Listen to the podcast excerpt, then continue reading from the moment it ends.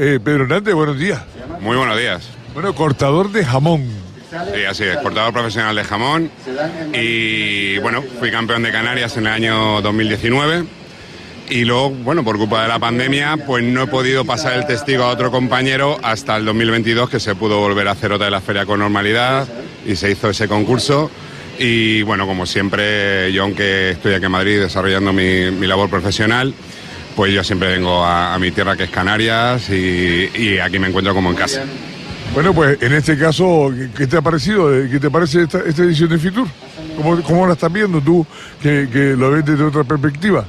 Hombre, yo ya he perdido la cuenta de los Fitur que llevo. Yo llevo viniendo a Fitur, bien de visita, bien a trabajar, pues prácticamente desde que se empezó a hacer aquí en, en el IFEMA. Anteriormente se hacía en, el- en la Casa Campo, en el Palacio de Cristal. Y yo inauguré, era alumno de la Escuela de Hostelería y Turismo y empecé a hacer mis primeros pinitos en la primera edición aquí, venía de camarero, etcétera. Luego trabajé en comercialización hotelera, por lo cual era mi, mi- deber venir ¿no? a hablar con turoperadores, mayoristas. Y al final, bueno, como cortador profesional que soy de jamón, pues en muchos de los stands, como puedes comprobar, hay un cortador profesional de, jamón y en este caso estaba justamente, estamos en el pabellón 9, pues justamente yo estaba en el pabellón de enfrente, en el 10, eh, en una empresa cortando ayer y hoy y, perdón, el primer día, el miércoles y el jueves y hoy viernes ya vengo de visita, como te prometí, eh, aquí estoy para, para esta entrevista y también, pues bueno, a hacer trabajo y negocio, pues porque tengo varias personas que tengo que visitar, de eventos, etcétera y bueno, a continuar en la brecha. ¿Cómo se llega a, pues me dijiste, empecé de camarero, este, estuve estudiando y después empecé de camarero, ¿cómo se llega a ser un cortador de jamón? ¿Cómo se llega a ese punto? Porque antes te mandaba, "Che, yo corto un cacho de jamón ahí, y- pero ¿cómo se llega a ser un...? Porque oh, es un arte, ¿no? Hombre, principalmente con mucha pasión. Yo siempre, a mí, a mí yo siempre he dicho que el jamón vino a mi rescate, porque yo tenía un trabajo, el jamón apareció en mi vida y de repente yo sentí algo. Cuando cogí un cuchillo y empecé a cortarlo, no sé si fue por la apariencia, por el olor, por el aroma que me subía, por las lonchas que salía, por lo que se disfrutaba luego comiéndolo, eh, a mí me, me cautivó. Y luego, sobre todo, yo siempre tengo una frase que digo que, que el cuchillo lo maneja la mano, pero la mano la tiene que manejar el corazón, ¿no? Entonces no es cortar solamente el jamón, sino contar cuando, cuando cortas. Y bueno, un poco me fui introduciendo en el mundo del corte del jamón, poco a poco, poco a poco. Y bueno, pues mm, digamos que tenía las cualidades que tenía que tener un buen cortador eh, y a partir de ahí, bueno, empecé a desarrollar mi labor profesional hasta el día de hoy, que gracias a Dios pues me dedico exclusivamente al, al corte de- de jamón. Y ha sido ganador de, de- como cortador de jamón en Canarias. Y bueno, en Canarias el jamón le queda lejos. Bueno, sí, Bueno, pero... Hay una cecina de cabra, ¿no? Una especie de cecina, una especie de pata cecina de cabra que también se corta muy, tiene su particular corte. Sí, hombre, la verdad es que el, el manejo del cuchillo, aunque puede parecer sencillo, hay que leer muy bien lo que uno está cortando. Yo, yo a lo largo de mi vida profesional, lo que mayormente he cortado ha sido jamón ibérico, eh, pero también he cortado, por ejemplo, eh, jamón de cordero eh, con la Diputación de Aragón. Y ese de cabra también. Entonces, lo primero que hay que hacer es probarlo, ver qué condiciones organolépticas tiene, eh, ver cómo tiene que ir esa loncha, qué infiltración tiene que tener, si le ponen, qué toque de sal tiene, para ver el tipo de. El corte depende de muchas cosas. Depende muchísimo, no hay dos jamones iguales. Es que no hay dos jamones iguales. Yo, por ejemplo, he estado, eh, ya te digo, estos dos primeros días cortando, me he estado cortando dos jamones diarios y te puedo asegurar que de los cuatro jamones que me corté, dos en micro de juegos, cada uno era distinto. Uno más, tenía más infiltración, otro menos, uno estaba más curado, otro menos, uno tenía más oleico, otro menos. Entonces, bueno, a partir de ahí, pues empezamos a desarrollar un poquitito el, el corte. Pero sobre todo teniendo un respeto máximo por, por el producto. Él es el protagonista siempre. Yo siempre he dicho que él me eligió a mí más que yo a él, ¿sabes?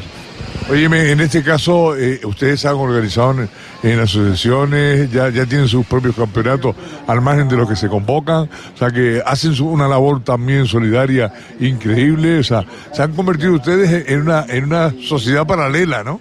Bueno, es que al final... Dentro del mundo gastronómico son un mundo aparte.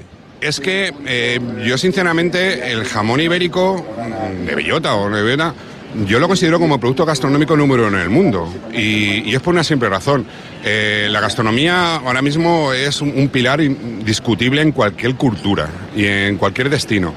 Pero el jamón ibérico de bellota o un buen jamón ibérico que gusta prácticamente al 90% del mundo y que ese sabor, esos aromas, esa calidad de producto no, sean, no haya pasado por la mano de ningún gran chef, pues yo siempre digo lo mismo, ¿no? O sea, podemos tener grandísimas, grandísimos platos, elaboraciones, pero es que esto, señores es un, y señoras, es un jamón, que es la pata de un cerdo que se ha perfilado, se ha puesto en sal, se ha colgado y el tiempo ha hecho el milagro.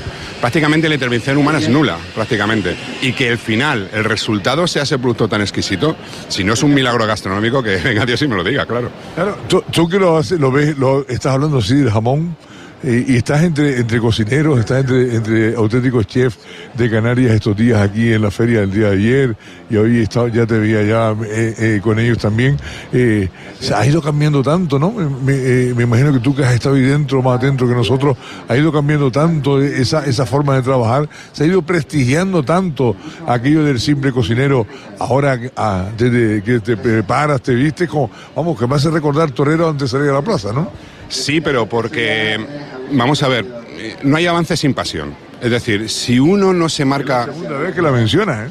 Eh, sí, es que si no, si no tenemos eh, la mentalidad de superarnos, si no nos apasiona lo que hacemos y queremos ir un pasito más adelante, es difícil avanzar. Y lo que está ocurriendo en Canarias, yo con la gastronomía de la Canaria la conozco, bueno, pues desde, el guachinche, que está muy bien, hasta musgo o, ya restaurante. Yo, yo hacía años que decía, es que Canarias va a salir a una o dos estrellas Michelin por año, seguro. Y, esa es la, la pauta que estamos siguiendo. Son grandes chefs, primero que hay una materia prima espectacular, pero espectacular.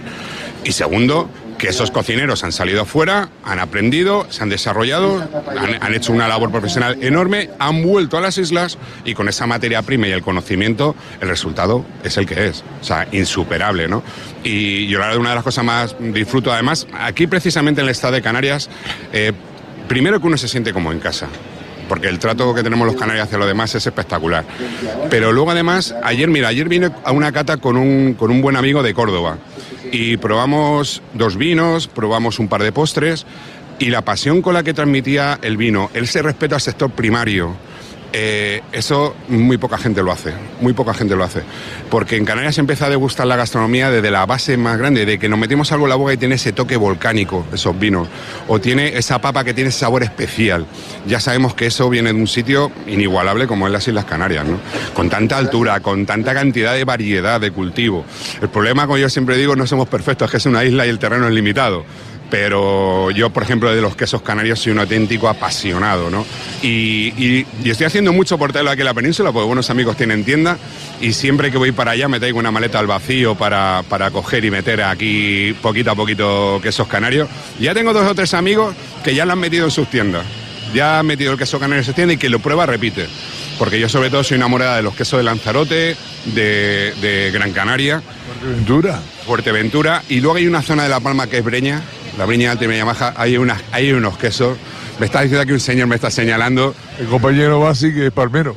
Pues espectacular. A mí, a mí, a mí en el, Duende de Fuego, eh, en, el Ollano, el restaurante, yo creo que ha sido de. Mira que yo he visitado restaurantes, soy buen amigo de Carlos Maldonado, de Raíces, he ido a muchos. Yo pocas veces he disfrutado de una cena tanto como en ese restaurante. Y fue todo a base de quesos y carne de allí de La Palma. Espectacular. Oye, gracias por estar con nosotros. Desde aquí aprovecho para, para, un artista también allá que usa un jamón como si fuera un violín, que es José Le. Sí, buena, buen amigo, le mando un enorme, un enorme abrazo. Eh, la última vez que le vi fue en el solidario que hizo del bocadillo más grande del mundo, que, tuve la suerte de ir de, visita porque eran mis vacaciones. Y le dije, mira José, lo, lo, siento, pero en mis vacaciones me niego a coger el cuchillo nuevamente. Estaba con mi mujer, pero sí me pasé por allí, fue un auténtico éxito. Y bueno, que en Canarias hay un, hay un sector turístico muy importante y, el turista va unido al jamón. El turista que empieza tierra española, de las primeras cosas que le ven a la cabeza es el jamón y poco a poco allí en Canarias, oye, hay una buena marca consolidada como Montesano, que tiene un producto espectacular y poco a poco van saliendo una nueva jornada de cortadores, de compañeros que están poniendo el producto donde se merece. Bien, pues un saludo para él, que, bueno, pues en este caso eh, ya, ya lo conocemos hace muchos años. Gracias, Pedro, por estar con nosotros, por acompañarnos. Venga, saludos.